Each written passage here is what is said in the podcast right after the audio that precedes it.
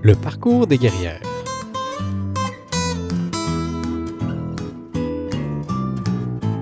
Salut les guerrières, salut les guerriers, bienvenue à ce dernier épisode de la troisième saison du balado du parcours des guerrières. Le parcours des guerrières est un balado enregistré en direct où l'on prend, ensemble, le temps pour rencontrer une personnalité féminine d'inspiration, d'exception. Pour ce dernier épisode, je rencontre une guerrière qui possède un parcours tout à fait inspirant qui l'a menée, pour l'instant, jusqu'à être professeure adjointe à l'école de kinésiologie et des sciences de l'activité physique de l'Université de Montréal. Passionnée par la santé mentale positive, elle travaille avec les adolescents et adolescentes ainsi que les populations cancéreuses et immunosupprimées. C'est avec enthousiasme que je rencontre Isabelle Doré. Isabelle, bonsoir. Bonsoir, merci beaucoup pour l'invitation. Merci à toi euh, d'avoir euh, accepté euh, l'invitation. Ce soir, si ça te va, on va, on va discuter de, un peu de ton parcours, de ce qui t'a amené finalement à être professeur à l'EXAP et aussi de ce qui t'a amené à t'intéresser à la population qui t'intéresse et, et peut-être un peu de ce qui s'en vient pour l'avenir. Ça te va bien? Avec plaisir. Excellent. Bon, ben, lançons ça.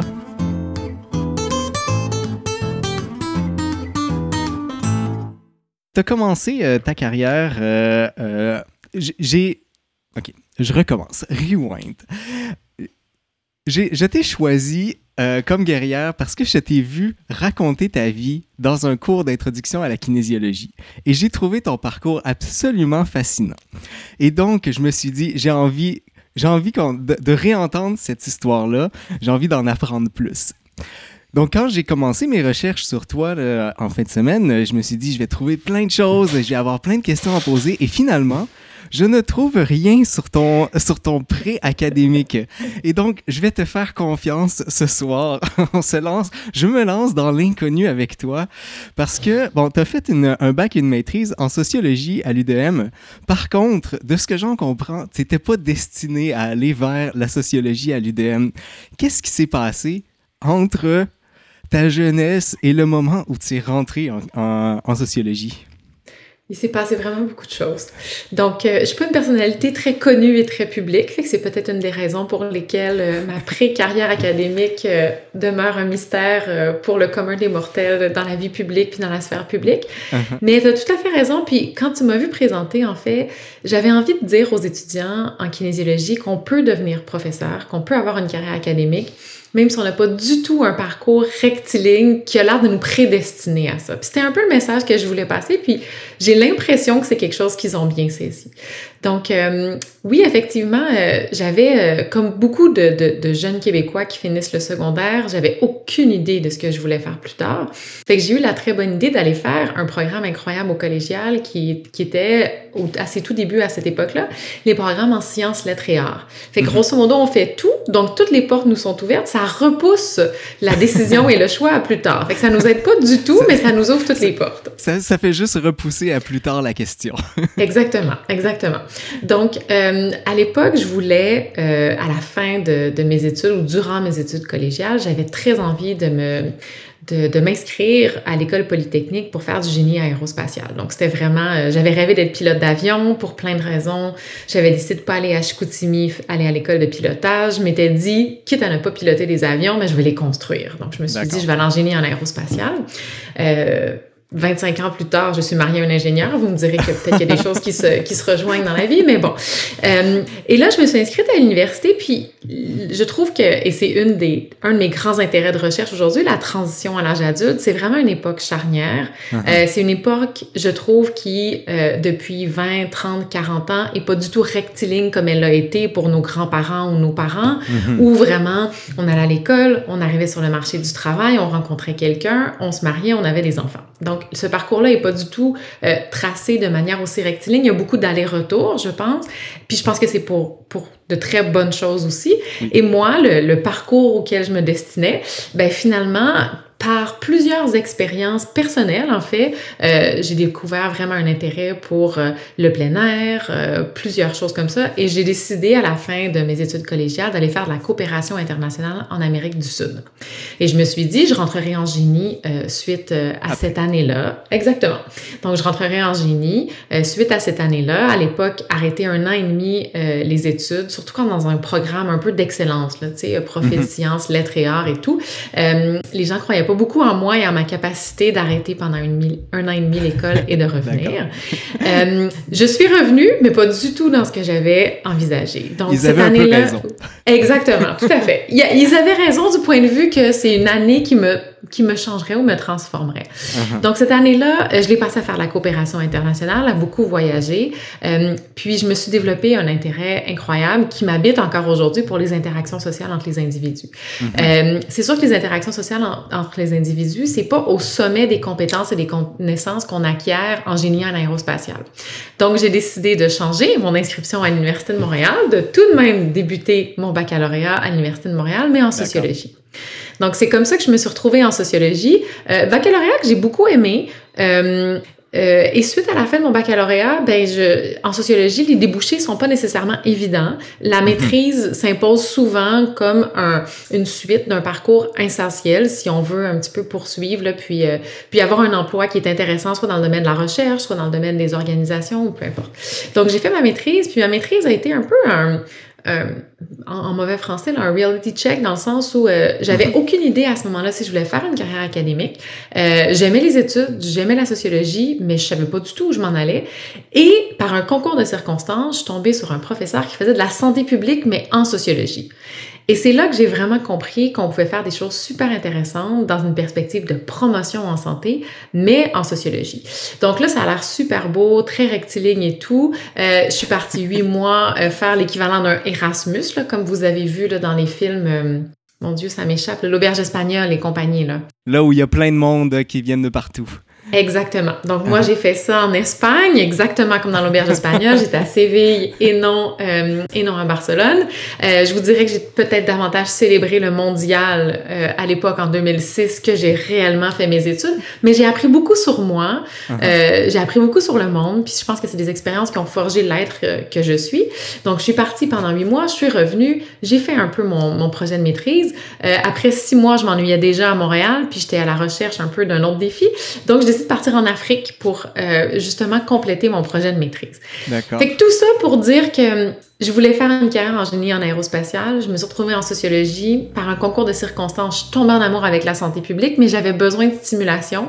Puis je l'ai trouvé en voyageant en Espagne, en allant mm-hmm. faire un projet euh, en Afrique. Donc, c'est petit à petit plusieurs euh, circonstances un peu imprévisibles dans lesquelles je me suis enfargée puis que j'ai j'ai accepté puis que j'ai suivi en fait. Uh-huh. Donc je suis quelqu'un de beaucoup plus structuré, organisé aujourd'hui. À l'époque, je pense que j'étais beaucoup plus insouciante puis je me laissais porter, mais je uh-huh. pense que c'était une bonne chose en fait. Oui, j'aime bien le terme enfargé que tu as utilisé. On tombe un peu là-dedans et soit on essaye de, s'en empêcher finalement ou soit on accepte que ça va nous amener quelque part.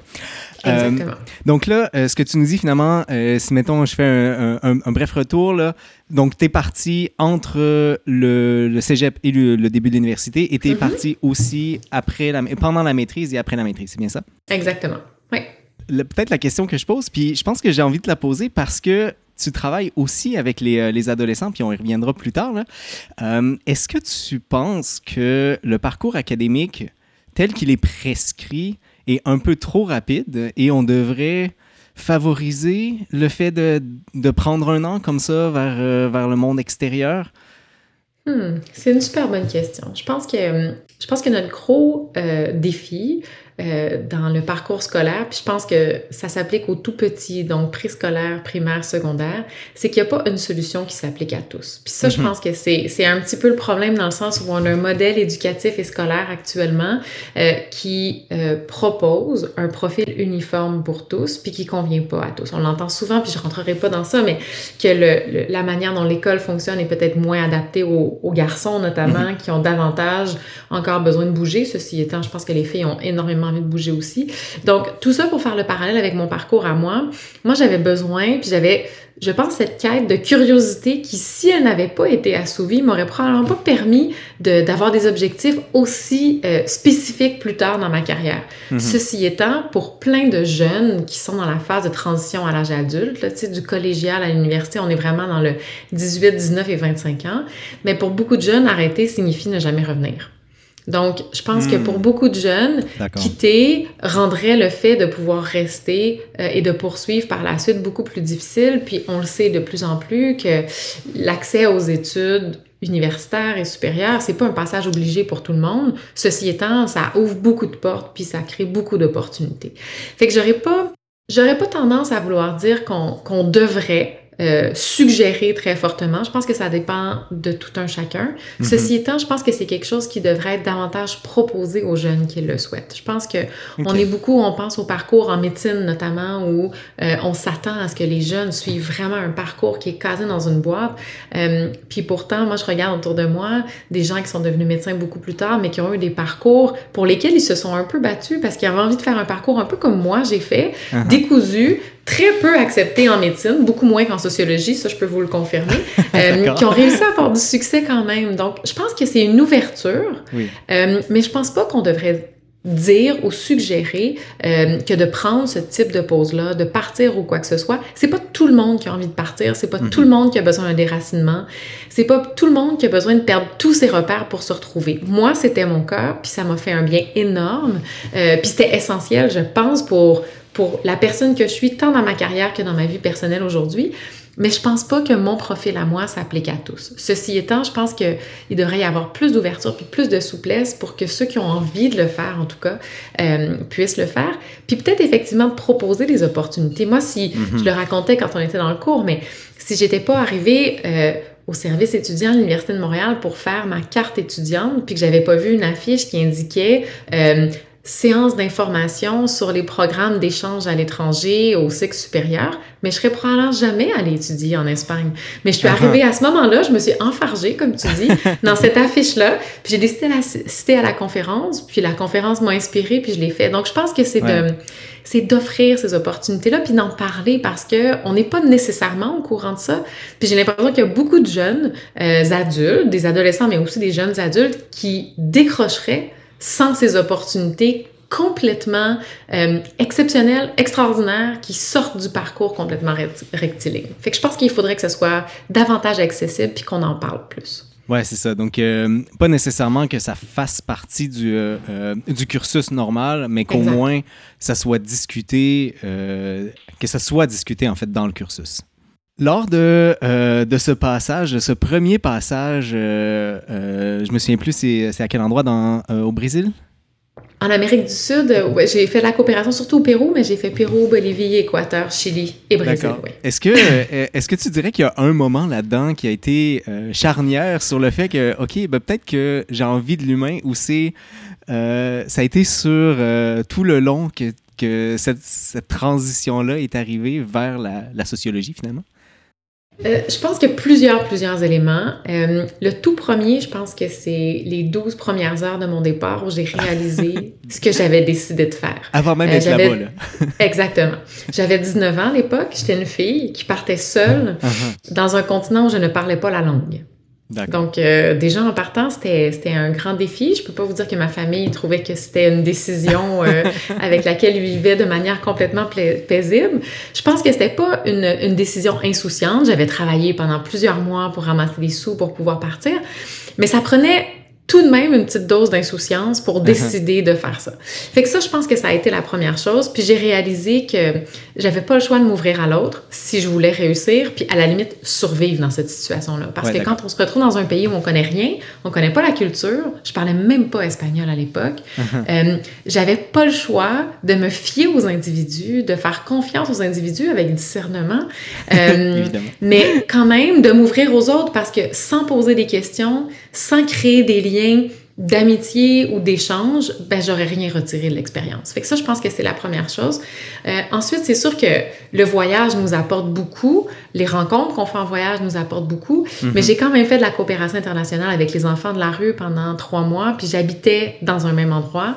Euh, puis c'est certain que ça a eu un impact énorme sur plusieurs choses. C'est des enfants qui n'avaient pas du tout eu la vie que moi j'ai eue. Euh, J'étais beaucoup avec des jeunes ados, en fait, qui, qui vraiment s'approchaient de revivre leur vie puis de voler de leurs propres ailes.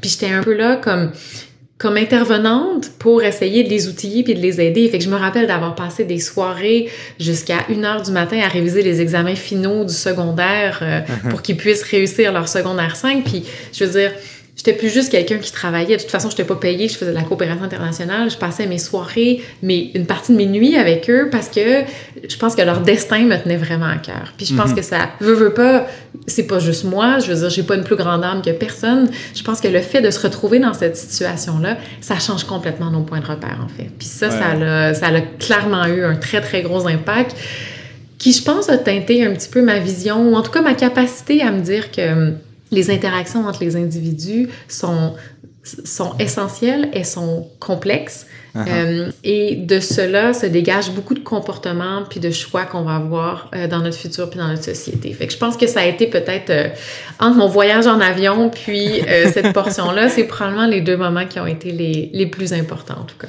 D'accord. Je garde euh, deux ou trois mots que, que tu viens de mentionner. Je, vais te les ramener tout à l'heure, je pense, euh, euh, parce que tu as mentionné un peu l'idée du groupe.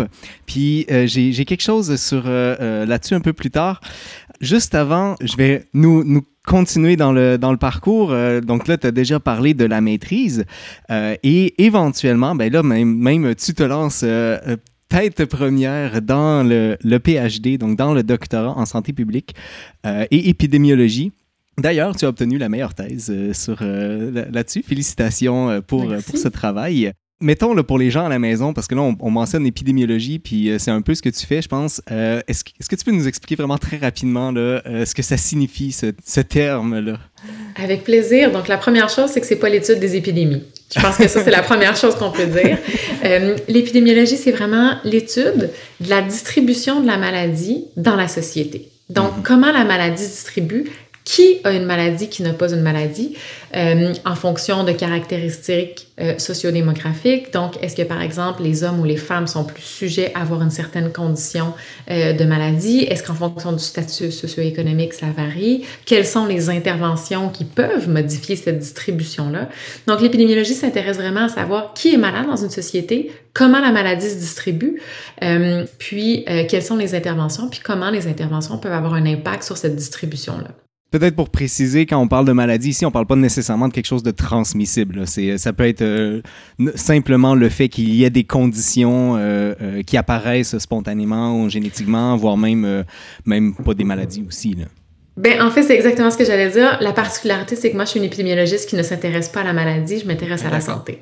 Donc, je pense que ça, c'est la grande particularité. On va souvent parler euh, d'épidémiologie du cancer, d'épidémiologie de la maladie mentale, euh, d'épidémiologie des maladies cardiovasculaires. Moi, je travaille, euh, puis je m'intéresse à l'épidémiologie de la santé mentale positive. Donc, de tout ce que un individu peut mettre dans sa boîte à outils ou dans son bagage euh, tout au cours de sa vie, qui va lui permettre d'être plus résilient, de pouvoir gérer les situations de stress, que ce soit des stress personnels, comme euh, chez les adolescents, on peut penser à une rupture amoureuse ou des examens ou euh, le décès d'un parent ou la COVID.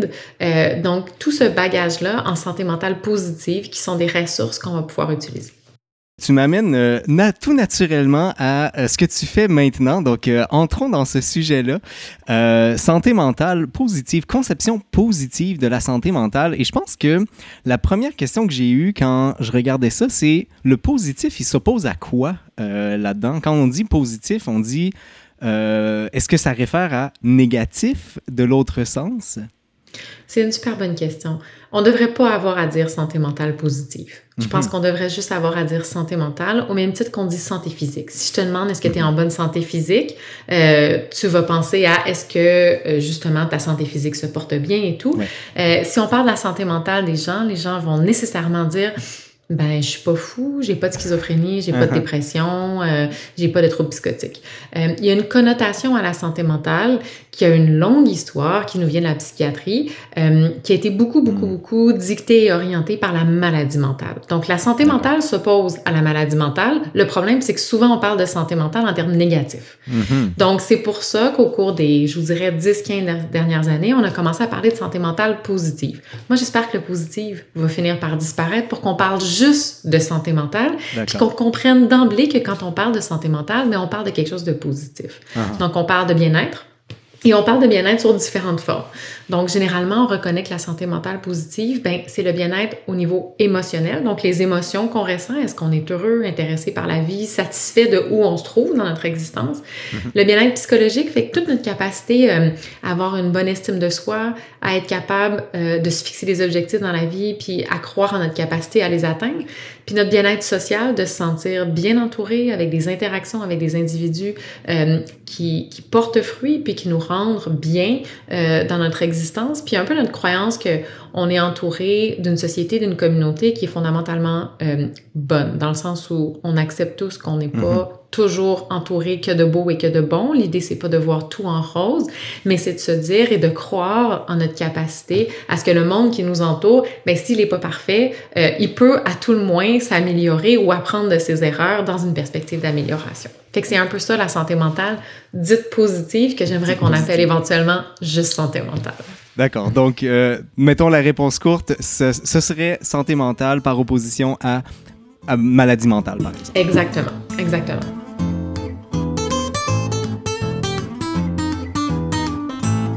Tu t'intéresses euh, pour ta- tes recherches euh, euh, particulièrement aux adolescents, aux personnes avec un diagnostic de cancer ainsi qu'aux immuno, aux, aux immunos pardon, supprimés. Euh, Est-ce qu'il y a un lien entre toutes ces populations-là? Ça, ça me semble euh, un peu disparate. Ce sont tous des concours de circonstances, des belles circonstances et des beaux contextes dans lesquels je me suis enfargée.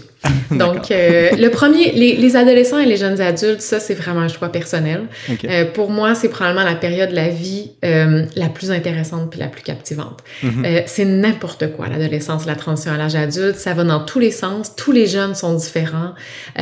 Moi, je trouve les jeunes fascinants. Euh, c'est vraiment une période qui est hyper décisive au cours de la vie, euh, où c'est hyper facile, hyper facile, c'est peut-être grand à dire, mais où on peut vraiment intervenir. Euh, les jeunes sont vraiment dans des phases de transition où les interventions qu'on va mettre en place sont vraiment susceptibles d'avoir de faire une différence dans, dans la vie des jeunes. Donc moi, je l'adolescence et la transition à l'âge adulte, c'est là qu'on sait où que, par exemple, en activité physique, euh, les jeunes euh, qui étaient très actifs peuvent abandonner, surtout les jeunes filles durant l'adolescence. Euh, c'est là qu'on qu'on forge un peu l'adulte euh, qu'on va devenir. Euh, c'est là qu'on qu'on bâtit tout plein de ressources, tout plein de contacts qui vont nous suivre. Les amis qu'on se fait euh, à l'âge, au début de l'âge adulte, sont souvent les amis qu'on va garder pour très longtemps. Puis l'idée, c'est pas de dire qu'on se fera pas d'autres amitiés, mais je trouve que c'est vraiment une période qui est très, très charnière. Puis si on, on réussit à bien s'entourer durant cette période-là, ben je pense que c'est des précieuses ressources pour, euh, pour le futur. Fait que les jeunes euh, adolescents puis les jeunes en transition à l'âge adulte, euh, il y a cet intérêt très personnel. Uh-huh. Euh, c'est probablement- une belle population. Oui, oui, tout à fait, vraiment. Vraiment, c'est une période, je trouve que c'est des jeunes, les jeunes sont super stimulants, ils sont hyper créatifs, euh, c'est pas toujours ordonné, puis c'est parfait comme ça. C'est Moi, c'est une, une population que j'aime énormément. Uh-huh. Euh, Il y a aussi euh, une, une raison peut-être un peu plus euh, scientifique à ça. Euh, en santé mentale, on sait que la majorité des troubles mentaux émergent à l'adolescence ou au début de l'âge adulte. Donc, Mhm. euh, moi, j'ai toujours eu un intérêt pour la promotion-prévention en santé mentale. Donc, agir en amont des problèmes. Ouais. Euh, tu sais, tantôt, je te disais, on oppose maladie mentale, santé mentale. C'est vrai, mais on reconnaît que quelqu'un qui est exempt de troubles mentaux est pas nécessairement en bonne santé mentale. Fait que c'est un petit peu plus complexe que ça dans la mesure où on peut ne pas avoir de symptômes de schizophrénie, on peut ne pas avoir de symptômes de dépression, mais ça veut pas dire qu'on jouit d'un bien-être élevé. Donc, Mhm. la santé C'est plus un mentale... continuum finalement qu'un qu'un oui ou non. Oui, tout à fait. Puis au-delà même du continuum, on reconnaît que la santé mentale, c'est comme un double continuum. On Mm. peut avoir des troubles ou des symptômes de troubles mentaux, puis un niveau de bien-être. Puis on peut penser notamment à quelqu'un qui souffrirait de troubles anxieux, par exemple, Mhm. euh, mais qui, qui est bien entouré, euh, qui gère très bien euh, son trouble anxieux, euh, qui a des enfants, un conjoint, une conjointe, peu importe, des parents qui sont soutenants, des activités diversifiées, qui fait de l'activité physique. Donc cette personne-là peut jouir d'un niveau de bien-être très élevé tout en ayant un trouble anxieux. Donc ça, c'est vraiment une distinction très importante. Fait que l'idée, c'est de dire, c'est pas parce qu'on a un diagnostic de trouble mental que nécessairement on est voué à avoir une mauvaise santé mentale. Au contraire, on peut construire sa boîte à outils pour encore mieux gérer le trouble mental, mais aussi bonifier notre santé mentale puis notre bien-être pour être encore plus résilient. Fait que je voulais juste apporter cette, euh, cette petite notion-là. J'aime cette précision-là et, je- et je pense que, je sais pas si les, les gens aussi à la maison vont avoir fait dans leur tête, mais tout d'un coup, j'ai réussi à mettre un point dans le graphique. On est, on est du côté, entre guillemets, négatif de la santé mentale, euh, de la maladie mentale parce qu'on on est diagnostiqué d'une maladie mentale, mais en même temps, on est quand même en bonne santé mentale parce qu'on réussit à euh, avoir une belle vie finalement. Exactement. C'est vraiment le principe du quatre cadrans. Là. On peut Mhm. se retrouver partout. Puis quand on a une faible santé mentale et un trouble mental, c'est la situation qui est la plus défavorable, en fait. Donc, euh, voilà. Mais tu as tout compris. C'est exactement le, le principe des quatre cadrans. Fait que tout ça pour dire que euh, les adolescents et les jeunes en transition à l'âge adulte, il y a un intérêt personnel. Il y a aussi un intérêt du niveau de l'intervention. On sait que c'est une population euh, où, si on intervient de manière adéquate, qui répond aux préférences et aux besoins des jeunes, ben, on peut vraiment renverser la vapeur, Mhm. euh, prévenir les troubles mentaux, puis bonifier leur santé ou optimiser la bonne santé mentale. Fait que ça, il y a une raison aussi euh, très recherche derrière tout ça. Euh, la population en cancer, ça c'est vraiment un concours de circonstances. J'ai eu, le- eu le privilège, puis là je saute un peu, mais après mon doctorat, j'ai eu le, privilège de faire mon post-doctorat à l'Université de Toronto euh, avec une, une chercheuse euh, exceptionnelle qui, qui est maintenant une amie, une collaboratrice, qui est Catherine Saviston, qui a une chaire de recherche du Canada en activité physique santé mentale. Et elle travaillait sur les populations en cancer, puis elle m'a fait découvrir non seulement ses projets, mais aussi des patients partenaires en oncologie et aussi des chercheurs partout à travers le monde avec qui elle collaborait, euh, de l'Australie euh, à l'Ouest canadien. Euh, et je suis un peu tombée en amour avec cette population-là. Euh, les gens qui, qui, qui reçoivent un diagnostic de cancer sont, pour la très grande majorité, euh, une population un petit peu exceptionnelle du point de vue où le diagnostic de cancer, c'est pas le résultat euh, par exemple, euh, nécessairement de mauvais choix dans la vie ou quoi que ce soit Mhm. en termes de saines habitudes de vie. Donc, les gens ont vraiment un désir incroyable de se prendre en main, euh, puis de faire quelque chose. Ils ont envie de prendre un contrôle à quelque part sur ce qui peut, euh, ce qui pourrait potentiellement les aider dans leur parcours avec le cancer. Fait que moi qui s'intéresse à l'activité physique, ben la population en oncologie est vraiment apparue comme une population hyper stratégique. Puis quand j'ai eu mon poste à l'université, j'ai eu un poste comme chercheur au centre de recherche du CHUM, et là je me retrouvais dans un des plus grands centres de cancérologie euh, au Canada. Euh, donc encore une fois, je me suis un peu enfargée dans ça, puis dans des super. Belles opportunités. Exactement. Uh-huh. Puis avec des super belles opportunités. Tu, tu mentionnes euh, euh, que finalement, c'est une, population qui est super intéressée à se prendre en main. Je pense que pendant que je t'écoutais sur la population jeune, je me posais la question, est-ce que d'un côté, oui, c'est une, population qui est très intéressante parce que euh, on, c'est probablement le meilleur moment pour intervenir, mais en même temps, puis là, c'est peut-être un gros préjugé, mais est-ce que euh, la- les adolescents sont sont pas aussi la population sur laquelle c'est peut-être le plus difficile de les, euh, euh, de les motiver? Pas nécessairement, pas toujours. Euh, tu sais, par exemple, euh, puis là, je vais parler de, de ce qui, moi, m'intéresse. Je travaille en activité physique. Oui. Euh, les jeunes ont souvent un parcours au primaire, au début du secondaire, où ils étaient actifs puis ils aimaient l'activité physique. Mhm. L'idée, c'est d'intervenir pour qu'ils poursuivent leur pratique d'activité physique. Puis l'idée, c'est pas nécessairement de les motiver, mais de créer des opportunités. Puis je m'intéresse à la promotion de l'activité physique dans Uh-huh. une perspective de santé mentale. Fait que je crois beaucoup à la modification des environnements. Puis quand je parle de la modification des environnements, ça peut être euh, de créer des milieux favorables, donc euh, des écoles qui ont des équipements sportifs, euh, des communautés qui ont des parcs qui sont attrayants avec plein de terrains de jeu, euh, Mhm. qui ont du synthétique, qui ont des, des, ter- des terrains, mais aussi de créer des opportunités opportunités avec des ligues semi-récréatives, compétitives, qui correspondent vraiment aux besoins des jeunes qui ont plus envie de s'entraîner nécessairement cinq jours semaine. Puis moi, je l'ai beaucoup vécu, cette transition-là à l'âge adulte, dans des équipes semi-récréatives, mais d'assez haut niveau, qui venaient vraiment rejoindre mes besoins et mes intérêts. Donc, je pense pas que tout passe pas, puis veux, veux pas, je viens de santé publique, donc moi, c'est pas tant l'aspect individuel, Mhm. l'aspect motivationnel ou de l'entretien motivationnel, mais vraiment tout ce qu'on peut faire en termes de politique publique, d'environnement, d'offres d'intervention qui peuvent complètement modifier les opportunités. Puis ça revient un petit peu à ce que moi, je disais dans mon parcours. L'objectif, c'est que les jeunes s'enfargent dans ces opportunités-là. Plus on s'enfarge dans les belles opportunités, si on sort de chez soi, puis qu'il y a un Bixi, puis qu'en plus, il y a une belle piste cyclable, puis qu'elle est ombragée avec des beaux arbres, puis que c'est agréable, euh, ben, veux, veux pas, entre ça, puis aller dans une bouche de métro sombre, euh, ben, peut-être que le vélo est plus tentant pour se rendre à l'université. Donc, l'idée, c'est vraiment de, de, je pense, de créer une multitude d'opportunités pour favoriser ces choix sains qu'on essaie de, de rencontrer. Donc, les jeunes, euh, je suis peut-être fondamentalement positive et peut-être trop des fois, mais Mais j'ai l'impression, j'ai l'impression que c'est correct. Ils sont dans une période vraiment charnière de leur vie, puis euh, les études sont pas toujours la priorité, puis euh, l'activité physique est peut-être pas toujours la priorité. Mais si on crée des contextes qui sont attrayants pour eux, je pense qu'on peut vraiment faire quelque chose de, de bien. Puis en tout cas, les rejoindre ou en tout cas les captiver un peu.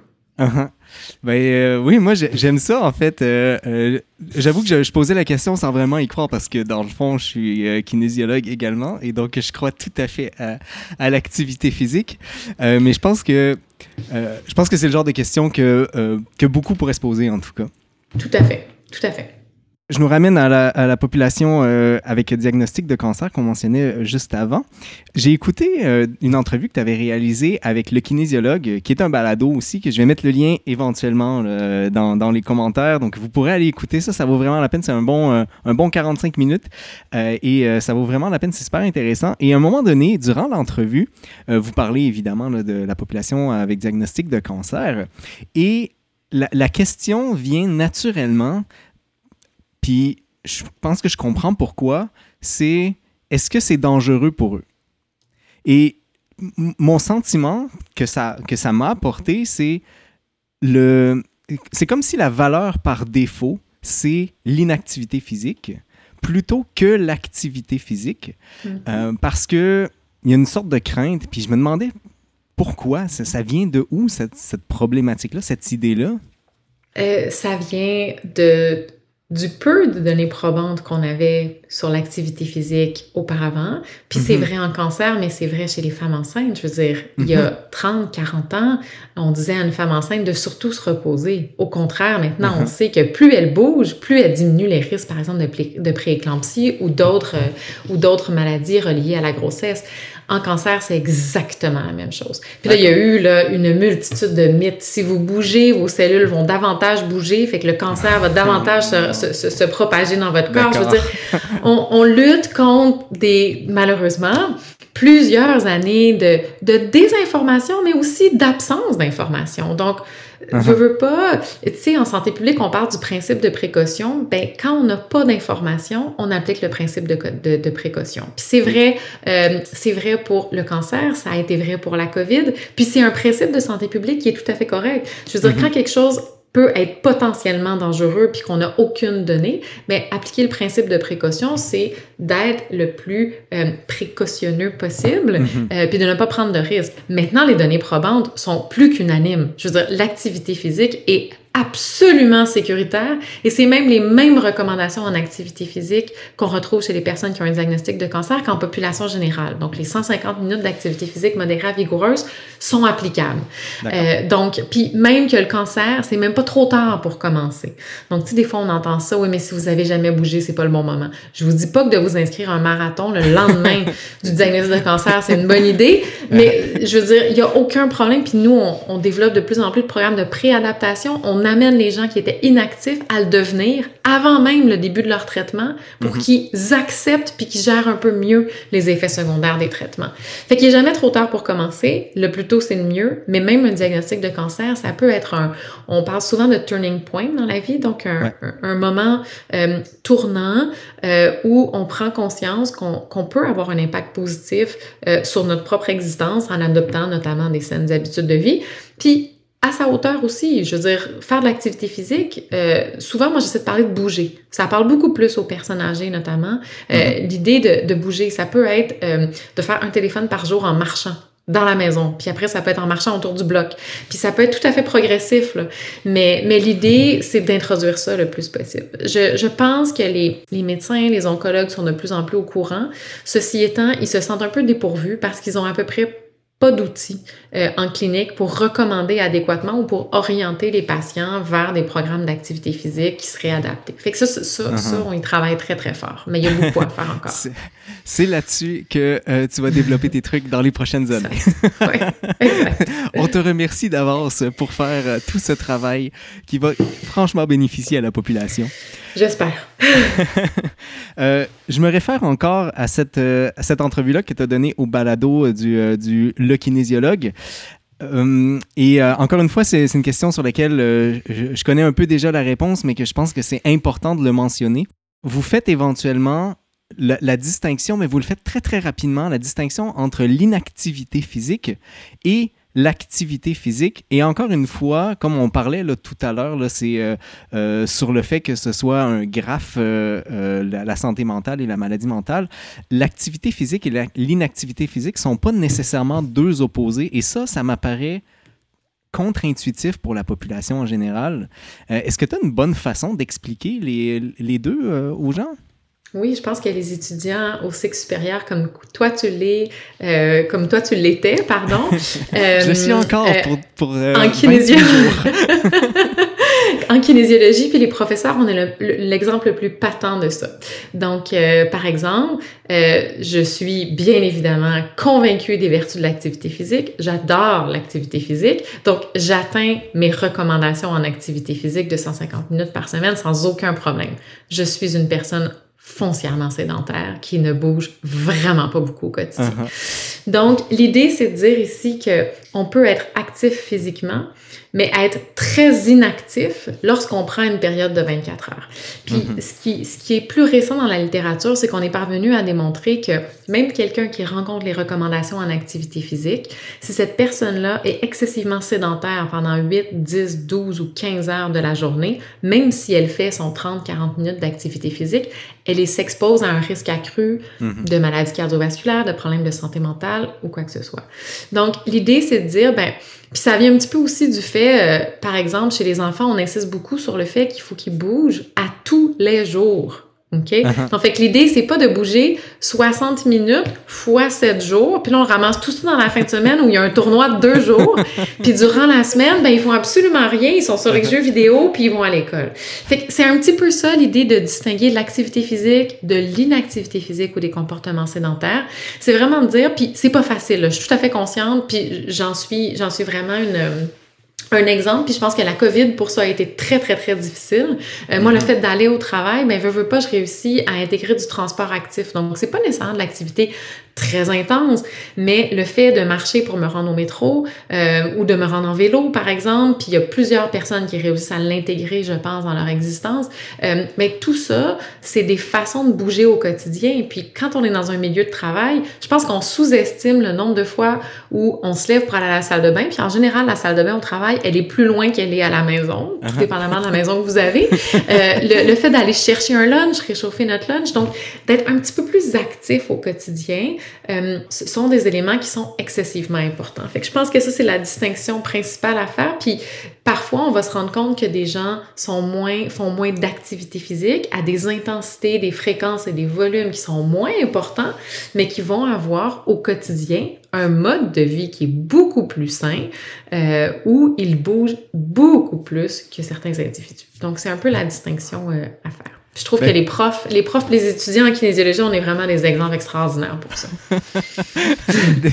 Peut-être pas des exemples positifs, c'est ça que tu veux dire? ben, c'est pas parfait. Ceci étant, euh, je pense qu'on peut faire mieux, euh, mais on n'est pas si pire. Mais, mais je pense qu'on décrit très bien cette espèce de, de d'opposition entre l'activité physique et les comportements sédentaires. Je pense Mhm. qu'on on les incarne assez bien.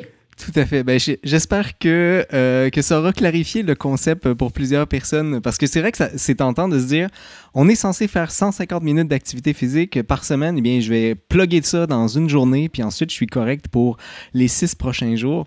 C'est pas tout à fait comme ça que ça fonctionne. Absolument pas. Jusqu'à maintenant, euh, on je, me rends compte qu'on parle beaucoup d'activité physique. On a parlé de santé mentale, d'activité physique, mais je, je t'ai jamais demandé le lien. Je t'ai jamais demandé concrètement le lien entre les deux. Euh, dans, euh, dans les trucs de recherche que j'ai trouvés, tu parles d'adjuvant à la, à, la, santé mentale ou à- à l'aide à la maladie mentale. Qu'est-ce que tu entends par adjuvant? Dans quel sens c'est utilisé? On utilise le terme adjuvant quand on parle de traitement en général. Donc, on va utiliser l'activité physique comme traitement adjuvant quand on va parler notamment de troubles dépressifs ou encore d'oncologie. Donc, c'est vraiment le, le moment où on va utiliser ça. Donc, on parle de population clinique. Donc, depuis, euh, je voudrais pas me tromper, là, il me semble que c'est 2018, dans les guides de pratique clinique au Canada pour le traitement de la dépression majeure. Donc, ce sont les guides de pratique que les, les psychiatres utilisent, puis sur quoi ils basent leur arbre décisionnel. L'activité physique est reconnue euh, comme un traitement même possible d'utiliser seul pour la Mhm. dépression majeure légère. Pour la dépression majeure euh, d'intensité élevée, on suggère l'activité physique comme traitement adjuvant, donc en complémentarité avec soit une psychothérapie ou une pharmacothérapie. En oncologie, c'est la même chose. Donc, l'activité physique va pas venir euh, remplacer la radiothérapie ou la chimiothérapie. Mhm. Ceci étant, l'activité physique est un traitement adjuvant euh, dans la mesure où ça permet souvent, et ça c'est très particulier, mais c'est super intéressant, parce que les gens bougent, par exemple, durant leur traitement en oncologie, même si c'est excessivement difficile pour certains, parce qu'ils sont souvent très fatigués, euh, le fait de bouger fait en sorte qu'ils sont davantage observants à leur traitement. Donc, ce que ça veut dire, c'est que Ah. comme l'activité physique diminue un petit peu la douleur, diminue un petit peu la fatigue, diminue un petit peu le stress et les symptômes dépressifs, mais les gens sont plus observants. Ils sont capables de suivre leur traitement. Donc, l'entièreté des traitements de chimiothérapie qui étaient prévus, ils sont capables d'aller jusqu'au bout. Puis à cause de ça, mais souvent, ça réduit leur risque de récidive ou même de décès par cancer. Fait que l'activité physique a vraiment un rôle énorme à jouer. Donc, quand on parle d'adjuvant, c'est vraiment euh, en, comparaison ou en complémentarité à un autre traitement. D'accord. Est-ce que tu es au courant si euh, y a aussi des évidences directes sur le traitement lui-même ou c'est vraiment par, euh, par l'extension finalement d'aider les gens à, à rester dans le traitement? C'est vraiment dans ce côté-là que c'est... euh, Mais à ma connaissance, c'est vraiment parce que le plus gros impact défavorable des traitements, notamment en oncologie, euh, c'est les effets secondaires, en fait, qui sont Oui. énormes, qui sont vraiment énormes. Donc ça sert à mitiger ça. Exactement, exactement. Puis, euh, quand on parle de troubles dépressifs euh, ou de troubles psychotiques, donc c'est moins ma spécialité, mais on a un collègue, Alexap, qui travaille beaucoup, euh, beaucoup là-dessus, Ahmed Jérôme Romain. On sait que le principal effet secondaire des médicaments antipsychotiques, c'est la prise de poids. Puis, on parle pas de 2-3 livres, là, on parle de gens qui vont prendre euh, 10, 15 kilogrammes en l'espace de quelques mois, donc c'est énorme. Ah, ah. Donc, l'activité physique, ben, puis on- la prise de poids est associée à un risque accru d'obésité, de maladies cardiovasculaires, de symptômes dépressifs également. Donc, l'activité physique vient vraiment jouer au niveau notamment de ces effets secondaires-là. Bouger. C'est le message qu'on envoie.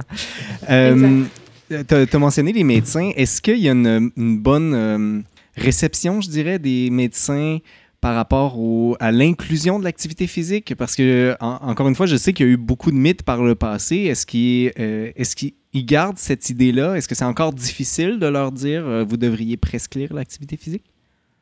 C'est pas. euh, sais, ils sont pas. Pas grand monde qui est contre la vertu, puis je pense que l'activité physique est vraiment reconnue comme étant quelque chose de bénéfique. Ceci Mhm. étant, on n'en parle pas beaucoup dans une perspective de promotion en santé mentale ou prévention des troubles mentaux courants. Ça, je pense que les médecins sont pas toujours au courant. Je pense que ça va changer avec la formation des nouveaux médecins. Le gros, gros problème, puis qui est un peu difficile à leur reprocher, c'est que ils ont aucun outil pour mesurer l'activité physique au même titre qu'on mesure ou qu'on prend une pression artérielle. Il y en mhm. existe pourtant, mais on leur fournit pas. Ils sont pas disponibles, ils font pas partie de leur charte et de leurs algorithmes qu'ils ont en clinique. Donc, ils ont très peu d'outils pour évaluer l'activité physique, très peu d'outils pour recommander l'activité physique. Ils ne connaissent pas les lignes directrices ou les recommandations mhm. internationales en activité physique. Puis, ils ont très peu d'outils pour référer leurs patients. Fait que je pense que les médecins sont dans une position où ils sont pas contre la vertu. Ils voudraient bien en parler, ils seraient capables d'en parler en 30 secondes, mais comme ils n'ont aucun outil pour le faire, c'est excessivement difficile de le faire. Fait que ce qui se produit, c'est que c'est les médecins qui sont très actifs ou impliqués dans les programmes de recherche qui vont finalement en parler à leurs patients. Le gros problème, c'est que souvent, ils vont parler de leurs intérêts à eux. Puis j'ai fait une enquête avec des médecins en, en oncologie, puis c'est beaucoup ça. Eux, ils nagent, fait qu'ils parlent de natation. C'est bien. mais si quelqu'un n'aime pas la natation, ça va moins bien un peu. Ça, ça rend ça un peu dommage. Exactement. Fait que je pense que c'est vraiment... Euh, je, je, pense que le gros effort qu'on doit faire actuellement, c'est de fournir des outils pour évaluer, recommander, référer l'activité physique dans les différentes pratiques. Puis je pense qu'on peut parler d'oncologie, mais on, peut aussi tout à fait parler là, de soins services de première ligne où sont c'est l'endroit où les gens consultent pour des problèmes de santé mentale, troubles anxieux, mm-hmm. troubles dépressifs. Donc euh, ils sont pas contre la vertu. Je pense qu'ils sont de plus en plus au courant. Euh, ils sont ouverts à en parler. Euh, ceci étant, ils savent pas comment le faire. Puis je pense que là, c'est, c'est là que la recherche, puis en tout cas tous les, tous les projets de recherche puis d'implantation euh, doivent vraiment faire un travail énorme. Oui, oui. Parce que euh, ça aussi, c'est peut-être quelque chose d'étonnant là, pour euh, peut-être la population en général, mais la recherche, c'est pas nécessairement être euh, avec son, ses pipettes et tout. Ça, ça, peut se passer sur le terrain avec, avec les gens. je t'ai tantôt, tu as mentionné le patient partenaire, qui est un terme qu'on entend de plus en plus. tu travailles aussi avec les, des, directement avec des médecins, c'est ça? Oui, oui, exactement. Moi, je fais, j'ai aucune pipette, j'ai pas de laboratoire, puis j'ai pas de machine sophistiquée. J'ai des individus et un ordinateur, puis des logiciels de modélisation, mais c'est tout ce que j'utilise. Et plein de statistiques. Et plein de statistiques, effectivement. J'ai cru comprendre d'ailleurs que c'est quelque chose que tu apprécies particulièrement, les stats. Oui, étonnamment. Qu'est-ce qui t'attire là-dedans? Je sais pas. Je, je pense qu'il y a quelque chose de je pense que les statistiques, c'est ça peut, on peut faire dire n'importe quoi des statistiques pour les faire parler de manière réelle. Ça prend vraiment une rigueur scientifique incroyable. Puis je pense que mhm. c'est ça qui m'attire beaucoup dans les statistiques. Euh, puis c'est un peu difficile à expliquer. Je, j'ai l'impression qu'il y a quelques étudiants que j'ai réussi à contaminer euh, avec cette passion-là. Moi, il n'y a pas grand-chose. Il n'y a pas grand-chose que je peux faire pendant 6-7 heures sans arrêt devant mon ordinateur, autre que des statistiques.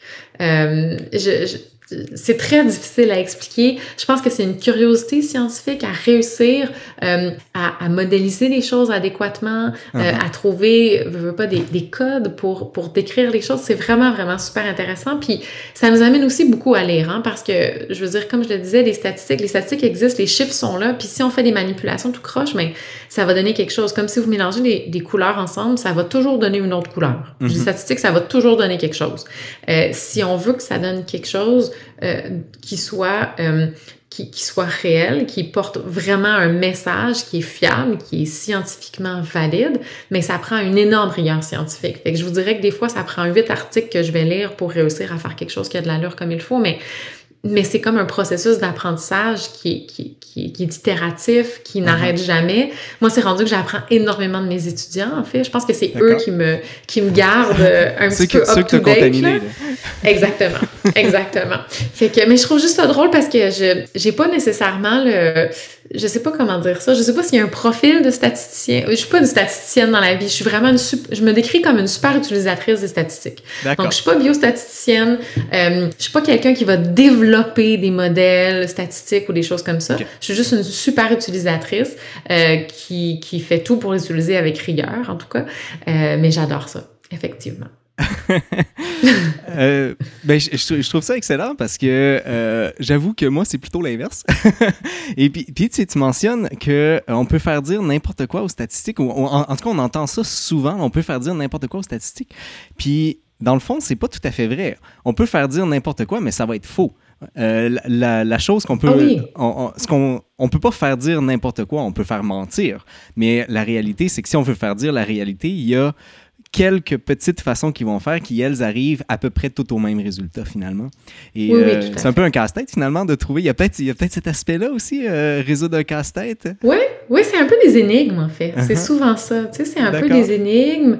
Euh, on se pose des questions, on essaie de trouver la meilleure façon de répondre à nos questions. Uh-huh. Euh, puis je pense que ce qui est, ce qui est chouette dans les statistiques aussi, c'est que le, le monde scientifique, la manière dont il est construit, avec toute la révision par les pairs et tout, ben ça nous porte à une rigueur scientifique qui, à mon avis, est incroyable. Je serais Uh-huh. pas prête à vous dire qu'il n'y a jamais d'erreurs qui ont été publiées. J'ose croire euh, que d'une part la rigueur scientifique des chercheurs, mais aussi le fait qu'on soit révisé par nos pairs, puis de plus en plus maintenant, on doit même euh, partager nos données. Donc, en partageant nos données, euh, si je partage mes données, puis je partage toutes mes procédures, ben normalement, tu devrais être capable de refaire exactement ce que j'ai fait. Uh-huh. Fait que ça, je pense que je pense que ça fait juste euh, créer une espèce de contexte où on veut apprendre les uns des autres, puis vraiment euh, avoir la plus grande rigueur scientifique euh, possible. Mais malheureusement, c'est peut-être pas toujours le cas. J'ose espérer que c'est le plus souvent le cas possible. Espérons-le.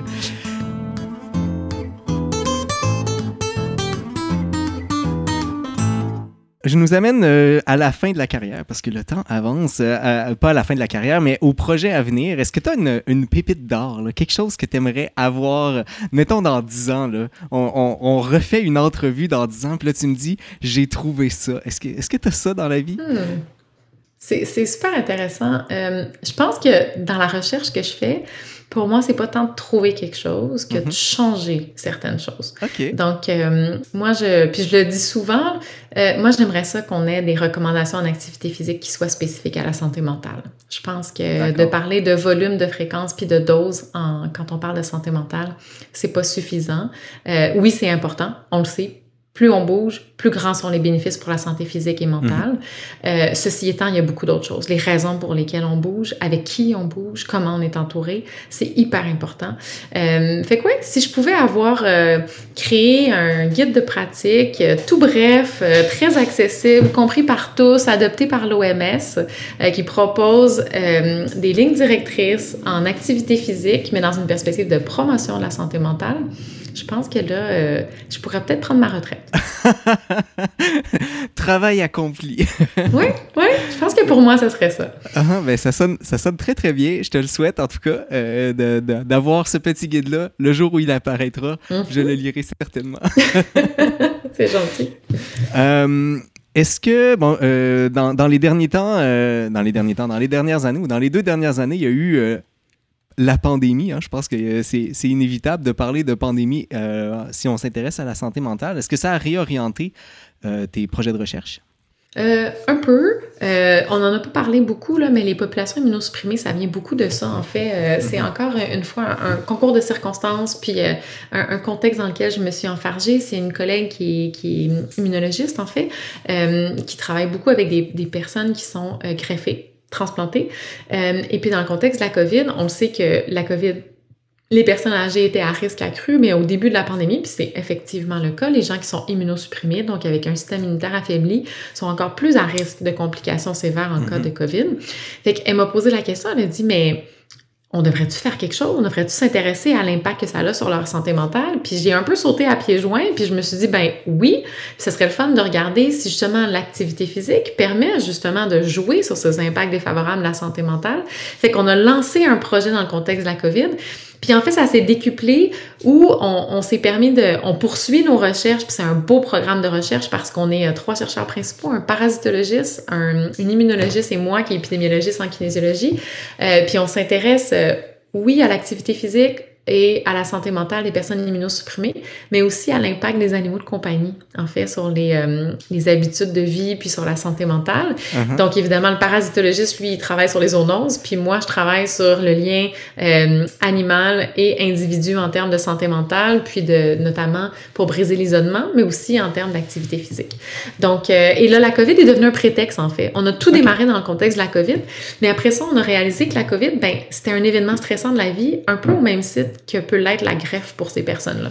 Donc, euh, on, tout, tout ce qu'on a découvert dans la COVID, ben, on essaie de le, trans, de le transposer, je ne veux pas dire transplanter là, avec un mauvais jeu de mots, mais de le transposer à un contexte plus général euh, d'événements de vie stressants qui vraiment viennent euh, complètement perturber euh, nos saines habitudes de vie, dont la pratique d'activité physique. Fait que oui, ça a eu un gros impact sur mes recherches. Ceci étant, j'ai commencé ma carrière huit mois avant la COVID. Fait que je suis pas certaine de savoir c'est quoi une carrière de professeur pas en COVID. À l'extérieur de ça.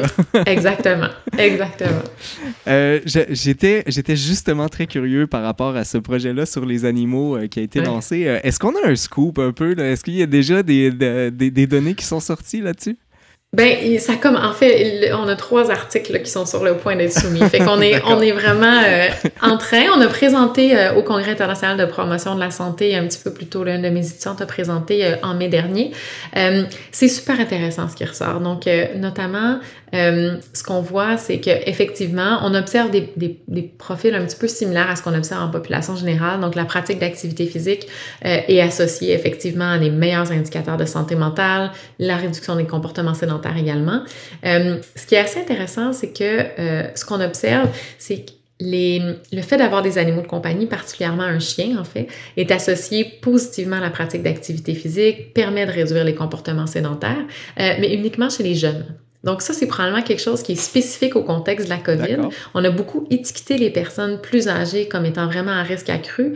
Donc les gens qui avaient une double vulnérabilité, greffés immunosupprimés et personnes âgées, euh, le fait d'avoir des animaux de compagnie n'a pas eu d'impact positif du tout sur leur pratique d'activité physique et aurait même eu un impact négatif sur leur santé mentale, probablement dû au fait euh, de l'inquiétude de ne pas pouvoir prendre soin de leurs animaux de compagnie hmm. comme ils, ils, auraient souhaité le faire. D'accord. Fait qu'on est beaucoup dans ça actuellement euh, c'est super intéressant. on regarde aussi les intentions de vaccination euh, au début de la COVID, les profils alimentaires, les changements en alimentation euh, en lien avec l'activité physique, avec les animaux de compagnie. C'est assez, c'est assez super intéressant comme projet. Puis l'idée de ce projet-là, plus globalement, là, hors contexte COVID, euh, c'est qu'il y a un désert d'informations pour les vétérinaires et les médecins transplanteurs en ce moment. Euh, on appliquait encore une fois beaucoup le principe de précaution. Euh, une personne se faisait greffer, on leur disait débarrassez-vous de votre animal de compagnie mm. au cas où il y a un risque de zoonose, donc de transmission de maladie de, de l'animal à l'homme. Et ce qu'on s'aperçoit, c'est qu'il y a à peu près 70-80% des gens immunosupprimés qui ont des animaux de compagnie. Donc, qui ne suivent pas les recommandations des vétérinaires et des médecins. C'est peut-être très correct comme ça. Ceci uh-huh. étant, il faut faire un travail d'éducation pour s'assurer qu'on minimise les risques de zoonose qui sont bien réels dans cette population-là. Donc, euh, voilà, c'est un peu le, gros du projet qui, qui bat son plein actuellement.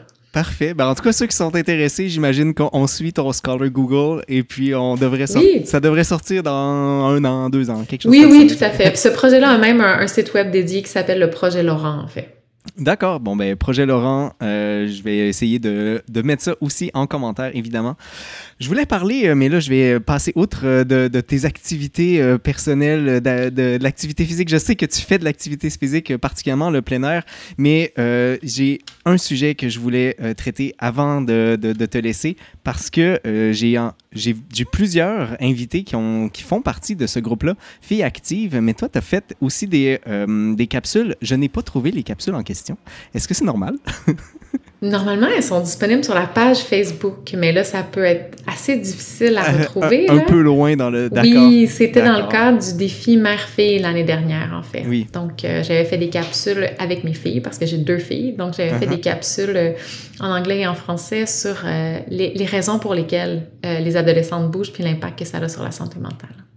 Donc, si jamais vous voulez voir ça, c'est sur le site euh, Facebook du, euh, de ton laboratoire, que je vais évidemment également mettre dans les commentaires. Euh, bon, je, je, le sais qu'on on était censé finir un peu plus tôt parce que tu as des obligations personnelles. Je suis désolée, Isabelle, je me suis laissée emporter. C'est peut-être moi qui ai trop parlé aussi. Hein, je me suis enfargée dans la discussion. Et est-ce que, pour les auditeurs, à quel endroit on te retrouve sur les médias sociaux? Euh, effectivement, on a une page euh, Facebook du lab, donc le lab qui est le LABE, le Laboratoire Activité Physique et Bien-être. Sinon, moi personnellement, j'ai une page euh, LinkedIn et sur Twitter. Je vous avouerai très honnêtement que ça fait partie des défis de ma carrière d'être davantage active sur les médias sociaux, uh-huh. mais c'est quelque chose sur lequel je travaille. D'accord. Donc, euh, ben, tous ceux qui sont intéressés par le travail de Isabelle, vous allez avoir les liens dans les descriptions, très certainement. Euh, merci, euh, merci Isabelle. Ça a été un grand plaisir de te, de te rencontrer. J'ai adoré. En fait, je me suis enfargé dans cette discussion-là avec un grand plaisir. Et euh, ça a été vraiment très, très éducatif. Et j'adore, le parcours que, que tu as.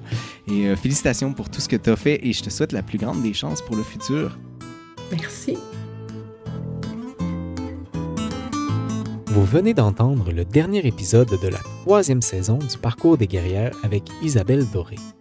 Un immense merci à toutes mes guerrières de cette année et à vous, chères auditrices et auditeurs, d'avoir été des nôtres cette année. Je vous retrouve avec joie pour une quatrième saison très bientôt. D'ici là, si vous souhaitez être mis au courant des actualités de ma chaîne, je vous invite à vous abonner à la page du Scientifique du lundi sur Facebook. Avec vous, c'était le Scientifique du lundi qui vous souhaite, jusqu'à la prochaine fois, bonne science.